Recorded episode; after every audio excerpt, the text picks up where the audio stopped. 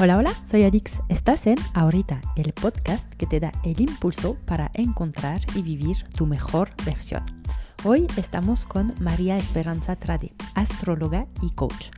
En este episodio, María nos cuenta cómo, tras un duelo fuerte, se empezó a interesar por la astrología como método de supervivencia cómo desarrolló sus conocimientos a lo largo de los años y cómo los comparte hoy en sus consultas, en sus redes sociales como Nuestro Cosmos y en su podcast La magia del cosmos. En la segunda parte del episodio, María nos da tips de autoconocimiento para sobrevivir al vacío existencial, para conocernos mejor y para darnos el permiso de existir en nuestras propias vidas todo un programa para empezar el año con amor y magia. Buena escucha.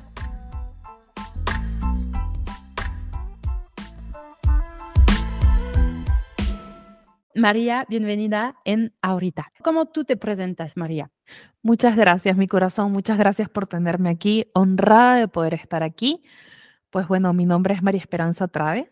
Sí, yo soy astróloga y coach y tengo un espacio en redes que se llama Nuestro Cosmos y un podcast que se llama La magia del cosmos. Y sí, eh, justamente lo que hablábamos en esa sesión acerca del el vacío existencial, así nació nuestro cosmos. Eh, no nació por, por, un, por ser fan de la astrología del inicio, no, la verdad es que no fue así. Y sí, cada persona que se dedica a ayudar a sanar, en algún momento se tuvo que haber roto. Y al encontrar esa manera de poder juntar esos pedacitos, uno va descubriendo esas partes de uno mismo que terminan siendo como la peguita, la pega que te ayuda a, establecer la unión eh, entre eso que se quebró, se rompió. Y dices, ok, entonces aquí yo puedo hacer algo. Eh, mi historia comienza en el 2009 en Venezuela, cuando yo tenía 17 años.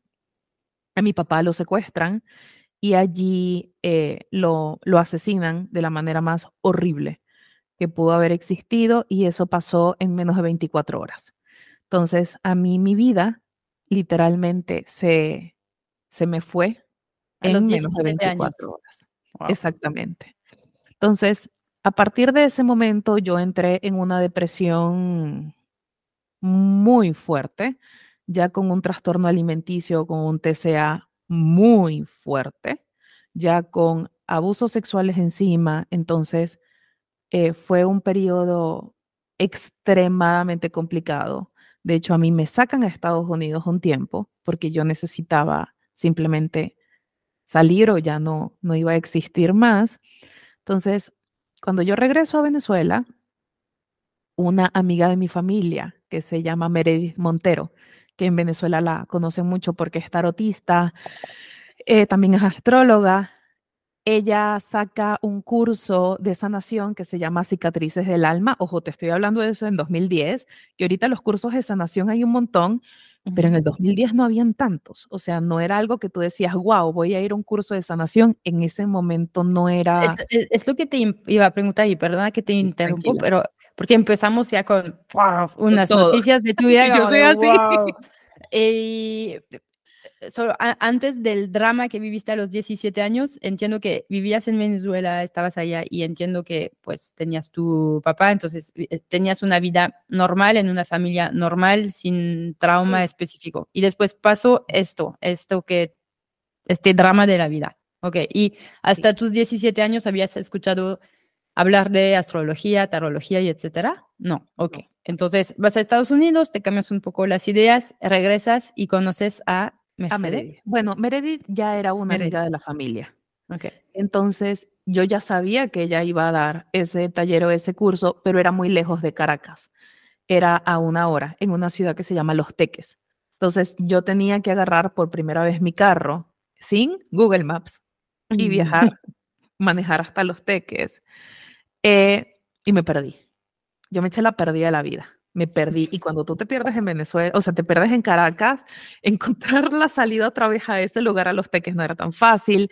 Entonces, bueno, yo llegué tarde y había solo un asiento. Y pues yo, porque yo soy súper tímida, Entonces yo llegué sin, sin molestar, sin, sin y yo me senté en la silla que había. Y cuando yo me siento, veo al lado a una señora que me llamó el alma, que eh, es mi tía Paola, hoy en día. Y en ese taller, aunque el taller de sanación fue muy bonito y sí, este, me logré llorar, abrir y sacar y fue, eh, ha uno de los talleres o que fue el pilar de cambio para mí fue también el punto de conexión con, mi tía Paola, que en ese momento yo la conozco a ella, y me dice, no, Mari, eh, tú necesitas ayuda, yo te voy a ayudar. Obviamente yo en ese momento no trabajaba, apenas estaba empezando la universidad, yo decía, ¿cómo le voy a pagar? Y ella me decía, no, es que no me vas a pagar nada, o sea, y lo loco fue que vivíamos a cinco minutos una de la otra, o sea, nosotras estábamos a una hora de Caracas y cuando nos empezamos a hablar nos dimos cuenta de que vivíamos al lado prácticamente. Entonces, cada sábado de mi vida, eh, yo iba allá y eh, ella me enseñaba. Claro, antes de yo conocer a mi tía Pau, ya yo en Estados Unidos, yo empecé a estudiar acerca de física cuántica, la ley de atracción, me leí todos los libros existenciales de Deepak Chopra, empecé a meditar, eh, yo empecé a buscar. Yo empecé a buscar, a buscar, a buscar, a buscar, a buscar. ¿Qué, buscabas? mira, yo buscaba la respuesta a por qué se fue él de esa manera. Y mm. yo con esa inocencia buscaba el volver a contactarlo. Yo decía, yo sé que yo lo puedo contactar. Yo mm. necesito tener una última conversación con él porque no se puede haber ido así. O sea, no puede ser que yo me desperté una mañana y simplemente se fue. Mm. Y ya no hubo una despedida, no hubo una, ah, se me aguan los ojos, no hubo una conversación, no hubo absolutamente nada. Este, entonces yo buscaba maneras de poder contactarlos. Entonces yo decía, a lo mejor si yo medito, voy a escuchar su voz. A lo mejor si yo logro entrar en un proceso tan profundo, voy a poder verlo. O sea, yo sabía, no me preguntes de dónde me nació eso, la verdad es que hasta hoy en día no lo sé, pero yo sabía que yo podía, solo que no sabía cómo. Entonces, yo en medio de lo que podía, entre lo que el trastorno alimenticio me daba y el trauma del abuso sexual me, me permitía, yo estudiaba, estudiaba, estudiaba, estudiaba. Y lo único que yo hacía era estudiar. Luego, mi tía Pao, después que, que yo empiezo eh, a estudiar con ella, ella me da estructura. Porque claro, yo estudiaba de todo, pero no había una estructura. Yo estaba muy joven. Y ella me, es la que me introdujo a la astrología. Me dice, no, tú necesitas algo con líneas, con números, con fechas, en donde tú puedas eh, racionalizar un poquito todo lo que estás viendo, sintiendo, analizando, porque es demasiado. Mm, y para, mm, ¿cómo? Porque aquí estoy pensando en los auditores de este podcast y hay de todo. Hay gente que está meramente en el deporte y no piensa en otras cosas. Hay gente que está un poco abierta a todo, pero en tu caso, ¿cómo explicas que en toda tu adolescencia y tu vida de joven adulta no habías escuchado hablar de astrología y etcétera? Bueno, eh, pasa este drama y entiendo, es, me imagino que es eh, psicológicamente normal, humanamente normal que busques respuestas, busques un contacto, busques una despedida y etcétera. Entonces buscas a tu forma, ¿no? A tu manera, pero cuando alguien te propone em, respuestas y estructura a través de la astrología, ¿Qué, pasa por tu cabeza? No dices, pero astrología, ¿qué, ¿qué, tiene que ver eso con planetas? ¿Qué tiene que ver eso? ¿Cuáles son las preguntas que, que, te hacen en este momento? ¿O viene todo de forma muy fluida para ti y te, te lanzas ahí fluidamente? Mira, qué bonita pregunta. Te soy muy sincera, creo que eran dos cosas. Una, yo necesitaba algo que me ayudara a sobrevivir.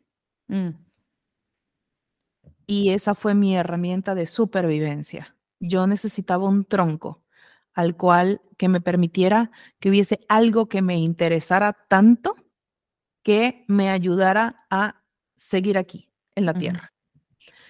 Y dos, fue como cuando te enamoras de un talento, de un hobby, de una pasión que dices, esto es, como por ejemplo, el primer día que tú empezaste a correr o el primer día que tú practicaste algo que dijiste, wow, esto se siente bien. No lo puedo explicar, pero se siente bien, se siente mío. A lo mejor no, en este momento no soy la mejor o a lo mejor no lo domino al 100%, pero me interesa lo suficiente como para poder colocarle disciplina, eh, intención Mm. y para poder hacerlo parte de mi día a día para que cada vez yo pueda ser mejor en esto. Entonces, fue la combinación de ambas. Sí Ujú. fluyó, no te puedo mentir, sí fluyó, porque sí fue una pasión muy grande, pero al mismo tiempo era en, en ese momento una necesidad de supervivencia. Entonces, eh, era un poquito la combinación de las dos. Y así fue que nació todo esto. ¿Y cómo, cómo fueron tus primeras semanas, tus primeros meses eh, con tu tía Paola que te explicaba todo eso? ¿No era abrumador o, o cuáles fueron las primeras enseñanzas que tuviste donde dijiste, wow, o, eso es cierto, o, o te hizo clic y, y pudiste relacionar la astrología con la vida real? Mira, lo primero fue cómo hacer chocolate caliente. ¿Ah? Sí, sí, sí, sí, Cuéntanos, sí. cuéntanos. Lo primero fue aprender a hacer chocolate caliente, porque creo que yo en ese momento me hacía falta tanto afecto, tanto cariño, tanta contención, que lo primero que aprendimos o que ella me enseñó fue hacer un chocolate caliente espeso. Mm. Entonces, todas nosotras, todas las lecciones la acompañábamos con el chocolate caliente que ella me enseñó a hacer. Eso fue lo primero. Y ya luego yo empecé a encontrar respuestas, no a lo que sucedió a mi papá, porque nunca las encontré, pero sí empecé a entender cómo podía sobrevivir yo. Sí empecé a adquirir herramientas yo de que posiblemente sí podía salir de ese dolor tan fuerte, tan desgarrador, tan difícil. Entonces, eh, creo que lo primero que ella me enseñó fue, no estás sola, yo estoy aquí para ti y hay algo más grande que está aquí también contigo que te va a ayudar a seguir adelante. Entonces, eso fue lo primero. Ya después sí, aprendimos acerca de la ley de atracción y me puso a leer muchos más libros, que si a alguien le interesa mucho, empezamos por el Kybalión, por ejemplo, que habla de las leyes universales, porque si yo era experta en la ley de atracción y me dice, me acuerdo que ella me dice, ajá, aprendiste una, ¿dónde están las demás? Son siete. O sea, ¿dónde están las otras seis? ¿Dónde quedaron? Eh, entonces ella empezó a complementar todo ese conocimiento que ya yo traía y me decía, ok, esto lo puedes aplicar, por ejemplo, aquí, aquí, aquí, o podemos, me enseñó a, a- a meditar realmente, o sea, conscientemente con un propósito, me enseñó de astrología, o sea, fue un poco de todo. Me enseñó Kabbalah y ahí empecé yo a estudiar Kabbalah, o sea, ha ¿Nos puedes explicar qué es Kabbalah? la cábala es eh, un estudio dentro de la rama judía, pero que no tiene que ver con la religión, sino que tiene que ver con la espiritualidad. Entonces, lo que la cábala descifra o que enseña eh, son prácticamente las reglas o las normas del universo y cómo las puedes aplicar. Entonces, a través del estudio de la cábala, eh, habían muchas cuestiones a nivel de karma, eh, a nivel de agradecimiento o a nivel energético que también le empezaron a dar mucho más sentido. Claro, o sea, te estoy tratando de resumir algo que ha sido en, ¿cuántos años? ¿14 años más o menos? Ha sido mucho tiempo. Este, pero a través de, de eso, a través de comprenderlo, yo siempre he tenido una visión de poder ayudar a otros a que sí se puede salir de tanto dolor, a que sí se puede sobrevivir aunque uno piensa que el dolor lo va a rebasar y a poder integrarse, conocerse y ser auténticos para encontrar su propia vía. Yo encontré la mía a través del dolor, pero no necesariamente tiene que ser así. Hay otras maneras, hay otras vías. Pero el vacío, como iniciamos este episodio, el vacío es algo muy importante que toda persona en algún momento de su vida va a experimentar.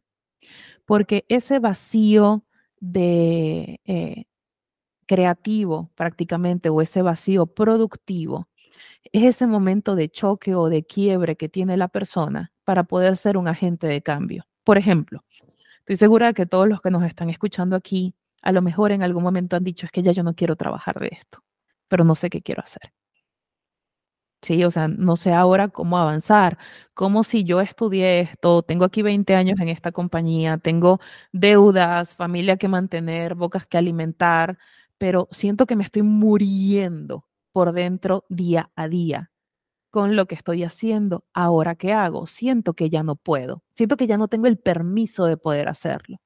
Y eso es lo que nosotros le llamamos un vacío existencial, cuando llega a ese punto de quiebre. Ahora, ¿tenemos que permitir quebrarnos? Sí, pero no tenemos que permitirnos estar 100% siempre dentro del vacío.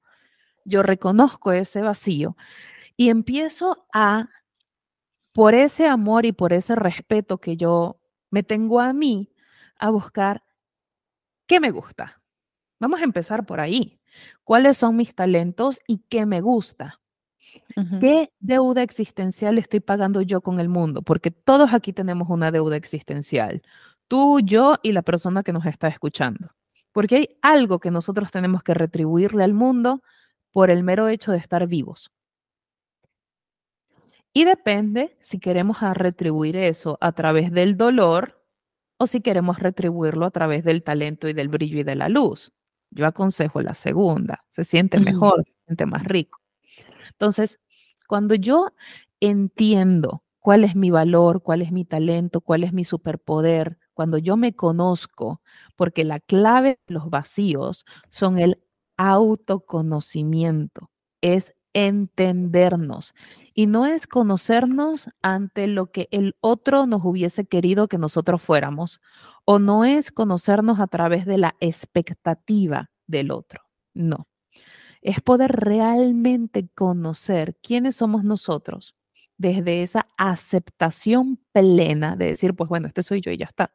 Y esto es lo que me gusta y yo, pues eso es lo que me gusta y ya está. O sea, si a mí me gusta el tenis, pero resulta que toda mi familia eh, son mm, se dedican al básquetbol, yo no tengo por qué dedicarme al básquetbol. Yo, yo puedo ser tenista, yo puedo. Entonces, cuando tú identificas qué y cómo, no tienes que romperlo todo para perseguirlo. Puedes hacerlo en paralelo. Te digo, yo fui maestra, yo he sido muchas cosas para poder llegar a donde estoy.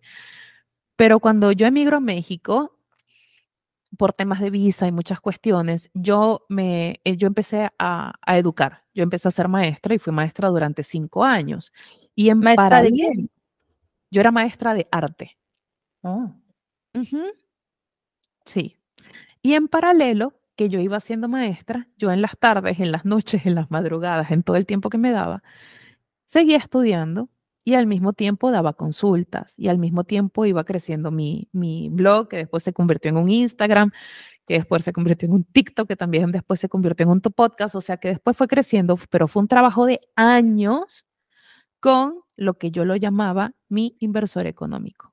Y aquí, bueno, tocamos muchos temas y em, una parte son consejos para cada uno para salir del vacío existencial y etcétera. Entonces me gustaría regresar a estas preguntas después de cómo salir del vacío existencial. Pero para, seguir con tu vida, tu experiencia, entonces em, nos cuentas, no, nos quedamos con, eh, contigo, con em, la tía Paola, que te enseña muchas cosas con los chocolates calientes. Sigues estudiando, ella te abre aún más horizontes. Y, y aquí para eh, vincular los dos, ¿En qué momento tú eh, sientes que llegas a un buen autoconocimiento, una aceptación de ti misma? Em, porque aquí hablamos de ahorita moments, entonces son momentos donde te, lanzas y haces algo diferente. Entonces, un primer ahorita moment que identifico en tu relato es tu encuentro con Paola. Em, después, ¿qué ha sucedido? ¿Que ¿Hubo otro momento en especial donde de ser la alumna te volviste maestra? ¿Qué, qué, en qué momento tú decidiste ser maestra o qué te hizo eh, volverte a, dar consultas? Porque de estudiar a dar consultas hay que dar un paso. Entonces, ¿cómo lo diste? Eh, ¿Fue alguien que te impulsó? ¿Fue alguien, algo, fue, fue muy natural para ti? ¿Nos puedes contar esta historia de cómo tú te lanzaste, tú lanzaste tu negocio? Mira, después de estar con Pau, bueno, yo seguía teniendo mis sesiones mis sábados con mi tía Paola yo entré en una relación muy complicada con una persona que sufría del alcoholismo, de violencia, era muy agresivo y fue, eh, yo me iba a casar. yo estaba comprometida, yo me iba a casar con esa persona y este, esa persona me es infiel con su expareja, esa expareja sale embarazada y yo en ese momento, sí, sí, después te, te echo ese, ese cuento, ese cuento es complicado. Este, y yo dije, perfecto, esta es la oportunidad que yo tengo para salir de aquí. Y yo en 11 días metí mi vida en dos maletas y me vine a vivir a México. Ya mi familia estaba aquí en México. Este, yo emigro, me vengo a México huyendo prácticamente de esa situación de agresión porque realmente en mi pensar estaba, si yo me quedo aquí, yo posiblemente no la vaya a contar. Yo posiblemente no, no pueda. Luego tener otra oportunidad para salirme de, esta, de tanta agresión y de tanta violencia. Entonces, yo me vengo a México y allí fue otro punto, ojo, esto también pasó hace 10 años, o sea, es que han, pasado muchos años desde todo esto.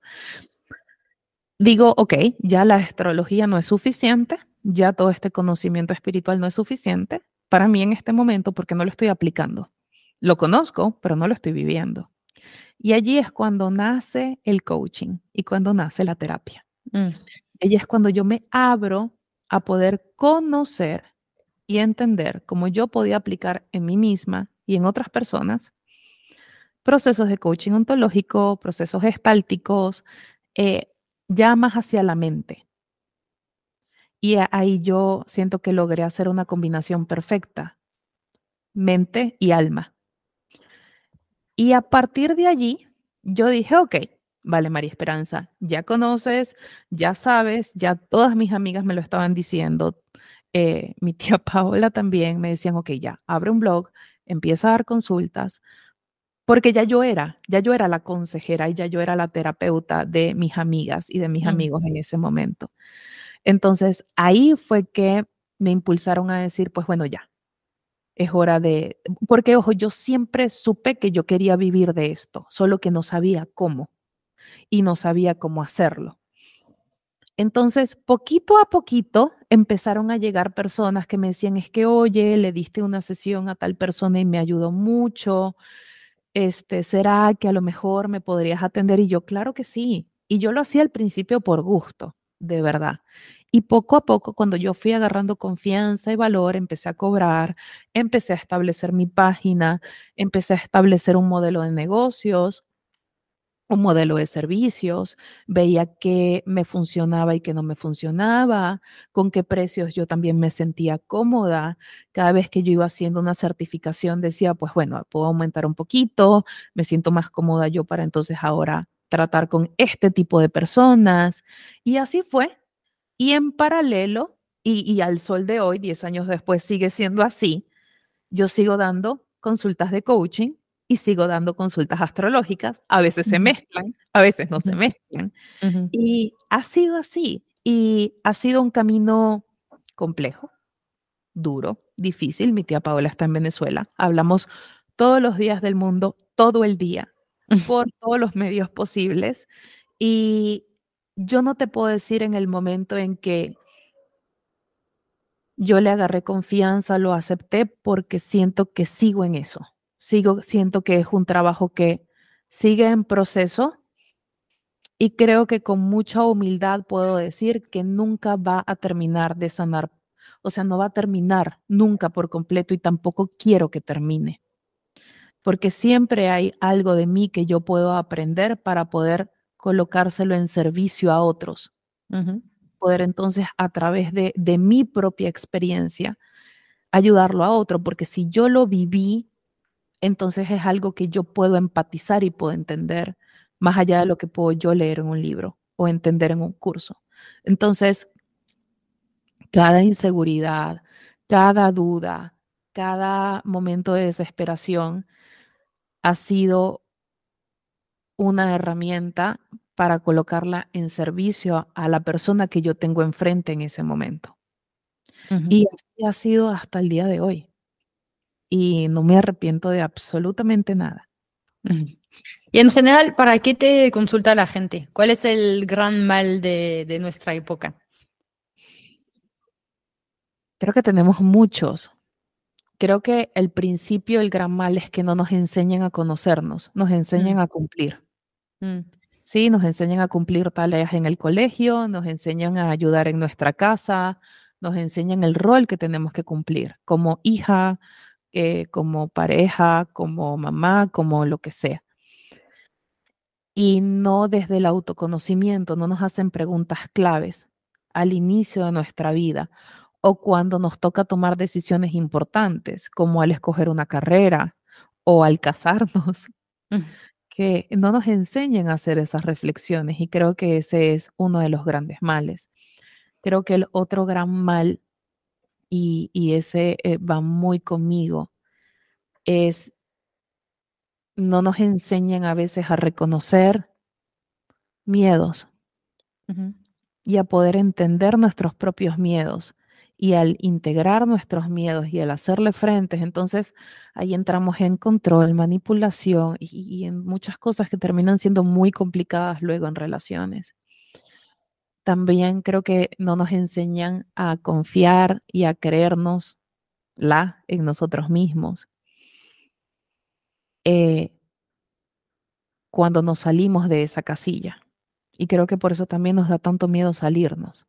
Porque no es, no es algo que, que nos educan o que nos enseñen, es algo que empezamos a, a darle como en la sombra, a ver cómo se puede. Y justo sobre este punto y para regresar siempre al tema del vacío existencial, okay. Eh, entre el, eh, decías que el vacío existencial es cuando al final te encuentras en una situación, pero no te, no te gusta y dices, ok, no me gusta, quiero cambiar, pero no sabes por qué cambiar. Y creo que ese viene muy ligado a los tres puntos que acabas de decir, de estás en una situación por cumplir, pero no te conoces, entonces no sabes por dónde ir. Tienes miedo porque dices, ¿y si me lanzo y si hago algo, pero si no funciona, qué va a pasar? Y el tercer punto de creérnosla y confiar, y como decías tú, de, de confiar en el universo, confiar que no estamos solos.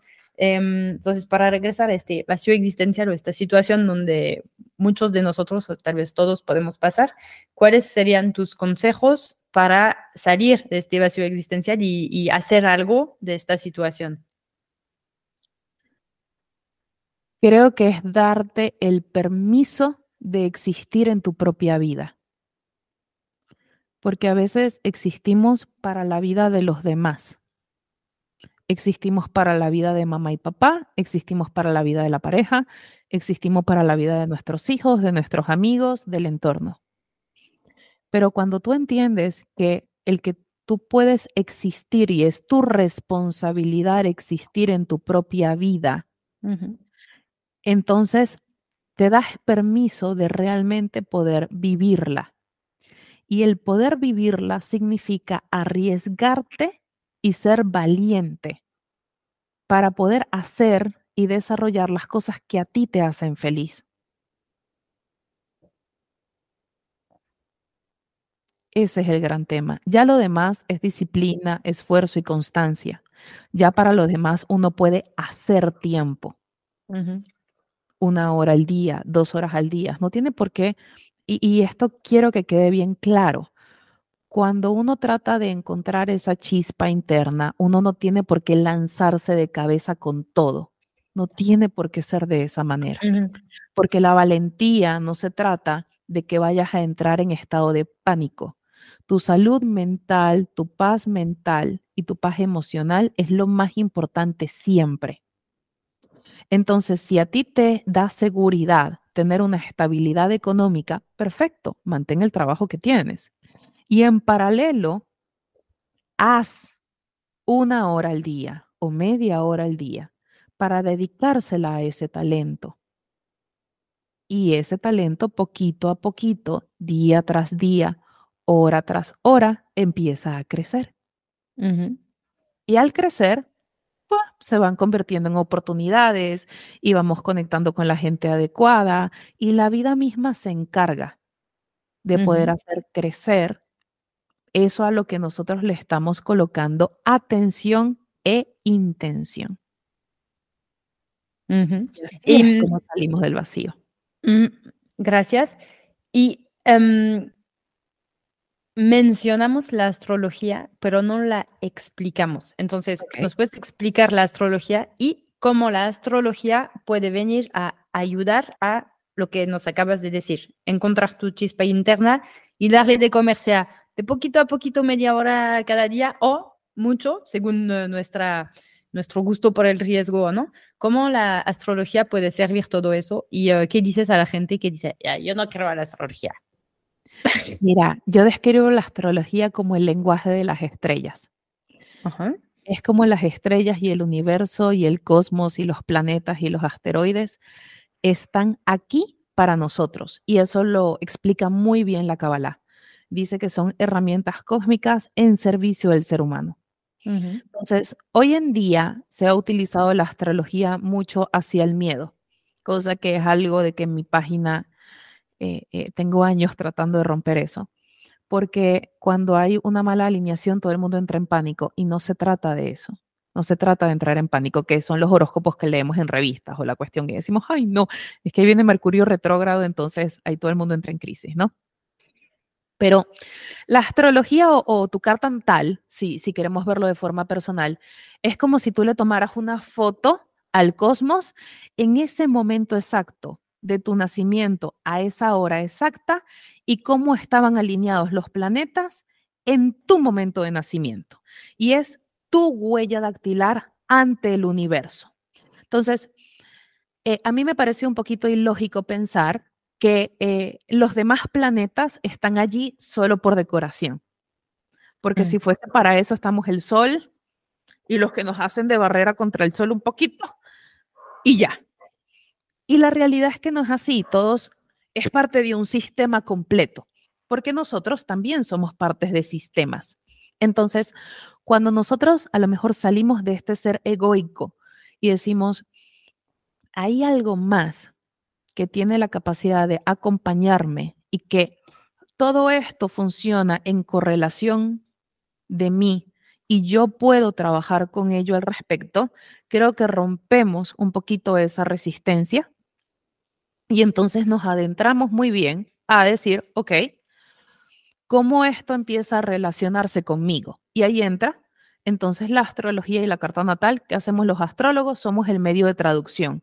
Eso es lo único que hacemos realmente. No somos magos, no somos videntes, no predecimos el futuro. Lo único que hacemos es interpretar. Yo interpreto líneas, grados, alineaciones, eh, puntos matemáticos y vemos cómo eso se va reflejando en la vida de la persona.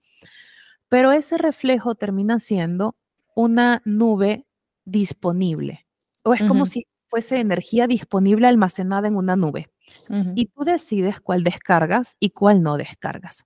Entonces, cuando una persona aprende a conocer su carta natal, a mí, por ejemplo, María Esperanza, me ayuda a ahorrarme seis meses de terapia. Porque entonces ya yo ahí veo cuál es el potencial de la persona, cuál es su misión de vida, cómo es la relación con su mamá y con su papá, eh, cómo ama, cómo quiere, eh, cuál es la relación con el dinero, qué miedos hay que trabajar, cuáles son sus talentos, cuál es su propósito, eh, hacia dónde va alineada esa energía. Y entonces cuando lo conocemos eso, yo lo explico como si aprendieras a manejar tu coche o tu carro. Es como si te hubiesen dado el manual de instrucciones de tu coche. Entonces ya ahí sabes hacia dónde dirigirlo. Tú puedes escoger dejarlo en parking y que se quede allí agarrando polvo para siempre. O puedes escoger recorrer el mundo con él. Ya es tu decisión. Entonces, la astrología, véanla como un manual de interpretación de energía. Eso es todo. No tiene nada de... ¿Es mágica? Pues sí, es que la vida es mágica, pero no tiene nada eh, de susto, pues, o no tiene nada eh, místico, ni, o sea, bueno, sí es mística, pero no tiene nada que, que, tiene todos estos prejuicios. Hasta que la persona se sienta con la carta y dice, ah, te digo, a mí me han llegado las personas más escépticas del mundo, que me dicen, es que a mí esta persona me regaló esta consulta, pero yo no quiero estar aquí. Buah, pero estás aquí por algo. y, y, así termina siendo. Entonces, es simplemente un manual para interpretarnos. Eso es mm. todo. Exacto. Sí, una vez me habían, eh, una vez me leyeron la carta astral, la carta natal y eh, me dijeron lo mismo, que al final es, son predisposiciones que tenemos en la vida. Después, si queremos hacer otra cosa diferente, pues lo hacemos. Pero a mí me pareció bueno porque no te formalizas o no, te, no te encajan en ciertas cosas de tú tienes que hacer eso, o te va a pasar eso este día y etcétera. No, te dicen, esas son las energías que hay alrededor de ti, úsalas, no las uses. Si haces eso te va a costar más, si haces eso vas a fluir porque tienes este talento. Y eh, pues es otra forma de conocerse entonces. Ok. Y eh, además de una carta mm, astral o carta natal, ¿qué otras herramientas básicas recomendarías para el autoconocimiento? Con todas las formaciones que seguiste, uh, ¿cuáles más recomiendas? Mira, aparte de la astrología, que yo sí pienso que cada persona debe por lo menos conocer su carta natal, así sea por curiosidad, pero conózcanla. Creo que la meditación y el journaling son herramientas vitales que tienen que ser parte de la vida de todo el mundo. Y el meditar no significa simplemente que me voy a quedar quieto con la mente en blanco una hora. No hay también procesos de meditaciones activas, que estoy segura de que tú las has vivido, por ejemplo, cuando corres o cuando haces ejercicio, que es que puedes entrar en un, en un estado meditativo e inclusive cuando estás haciendo una actividad, porque ahí tu mente tiene la capacidad de enfocarse en algo, de relajarse ante otras cosas. Eh, entonces pueden ser meditaciones activas, la gente se puede meditar hasta cuando se baña, cuando despierta, cuando se va a dormir. O sea, es simplemente darle ese espacio de calma a la mente para que puedas direccionarla a que funcione para ti y por ti. Porque si no, y eso ya es tema para otro episodio, pero la mente tiene una manera eh, a veces no tan cool de mentirnos y de mentirnos con miedo y de mentirnos con creencias limitantes y de mentirnos con prejuicios. Entonces, los estados meditativos ayudan a ese autoconocimiento porque nos desaceleran un poquito el ritmo y hacen espacio. Y ahí es donde viene el journaling. El journaling, ¿qué es? Escribir en una libreta, hacerte preguntas y escribir. Hay gente que utiliza el journaling para agradecer en las mañanas. Hay otra gente que este, lo utiliza como medio en la noche para poder sacar todas esas ideas que se les ocurrieron y anotar las cosas para que mañana no se les olvide. Hay otras que, personas que hacen preguntas de reflexión. Por ejemplo, ¿qué me enseñó esto que viví el día de hoy? Tan simple como que, ching, me bloquearon la cuenta del banco. Mm. Tuve que ir a pelearme con, la persona en el banco, que no, que no, que taca, taca, taca, taca, taca. ¿Qué me enseñó eso? A lo mejor me enseñó que necesito una, cuerda, una cuenta de respaldo. A lo mejor me enseñó este, que necesito cuidar mis finanzas de otra manera. O sea, te digo, el journaling nos ayuda a enfocar la mente a través de la escritura para conseguir respuestas, para conocernos, para entendernos, para reflexionar, para muchas cuestiones, porque la actividad de, poder conectar la mente con la mano y la visión, el ver qué es lo que estamos escribiendo, tiene un poder de liberación y de sanación tremendo, pero tremendo. Entonces, básico en todos sus días, mediten y escriban agregado a ejercicio, a que coman sano, eh, a que logren propósitos en sus días, pero un acto o dos actos de amor propio que pueden agregar o que pueden sacar de este episodio para agregar por ustedes es meditar, ya sea activamente o en estados con meditaciones guiadas o lo que ustedes quieran, y hacerse preguntas de reflexión a, través de la escritura. Eso ayuda al autoconocimiento. ¿Y tú tienes alguna otra rutina diaria que, añades a eso para ti misma, para tu amor propio y tú desarrollar tu autoconocimiento? Porque ya te conoces bastante con todas las formaciones que seguiste, ¿cómo te aplicas todo eso a, ti misma? De la manera más práctica posible, porque siempre he dicho, uno lo puede aplicar hasta lavando los platos, porque no se trata de que se quede en el libro. Entonces, te puedo compartir cuál es mi rutina todos los días. Yo me despierto, al despertarme agradezco, agradezco por lo que tengo, agradezco por lo que quiero crear, agradezco por lo que ya está y por lo que fue. A mí me gusta mucho sacar mantritas, entonces tengo cartitas de mantras todos los días que son como mantras muy lindos, que me dan mensajes lindos. Y medito cinco minutos. No es que yo paso 30 horas meditando. No, Hago meditaciones cortas de cinco minutos, respiro y ahí empiezo, empieza mi día con un agua calentita y limón. Y así atiendo, empiezo así con mi consulta, la primera consulta que yo tenga en la mañana. Si no tengo una consulta en la mañana, me voy a hacer ejercicio. Y así empieza mi día.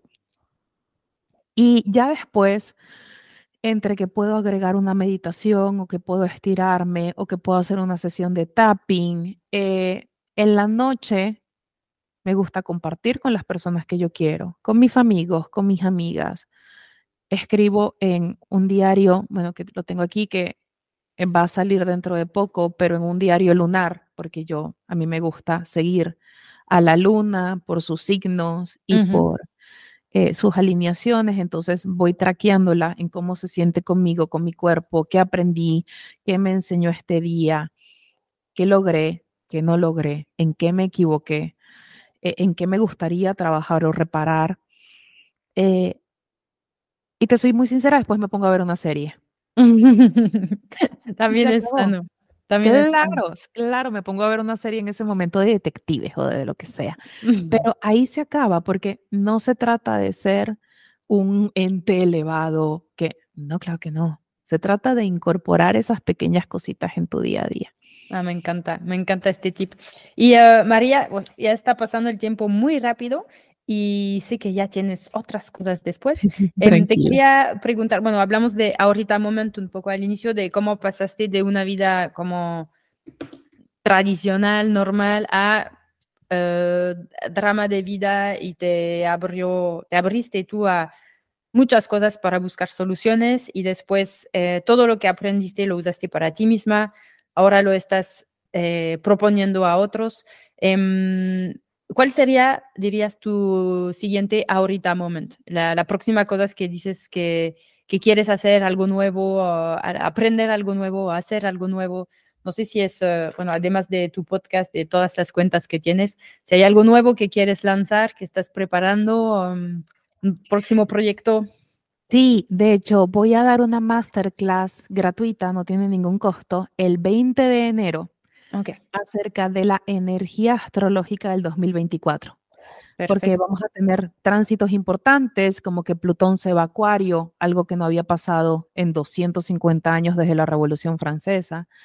Este sí va a estar importante. Tenemos eclipses ahorita en zonas de relaciones.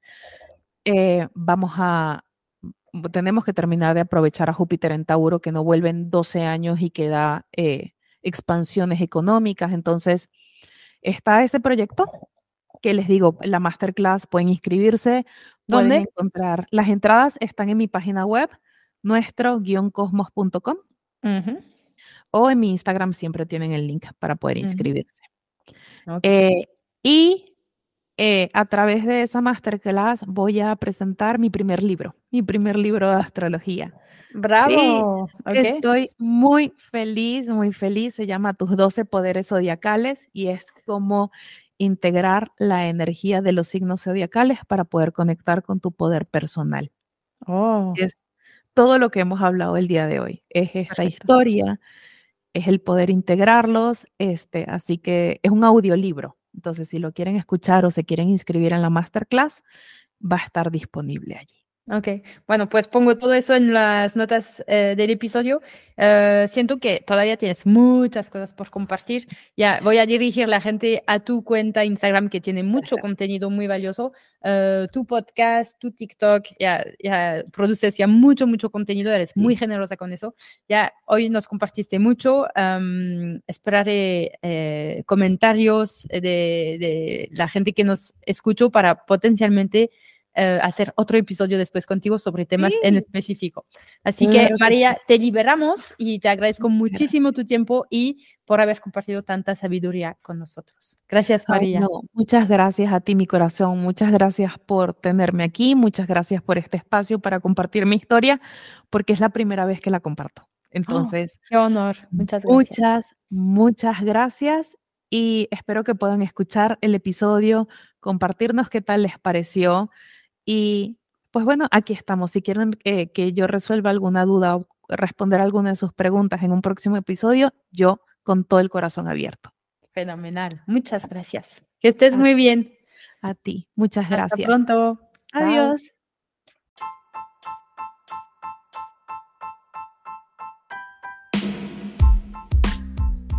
Muchas gracias por haber escuchado este episodio hasta el final. Si te ha gustado, si tienes preguntas o sugerencias de nuevas preguntas por hacer a María, escríbenos en Ahorita Podcast o en Nuestro Cosmos. Nos dará mucho gusto y eh, pues seguro organizaremos un segundo episodio muy pronto. Hasta la próxima.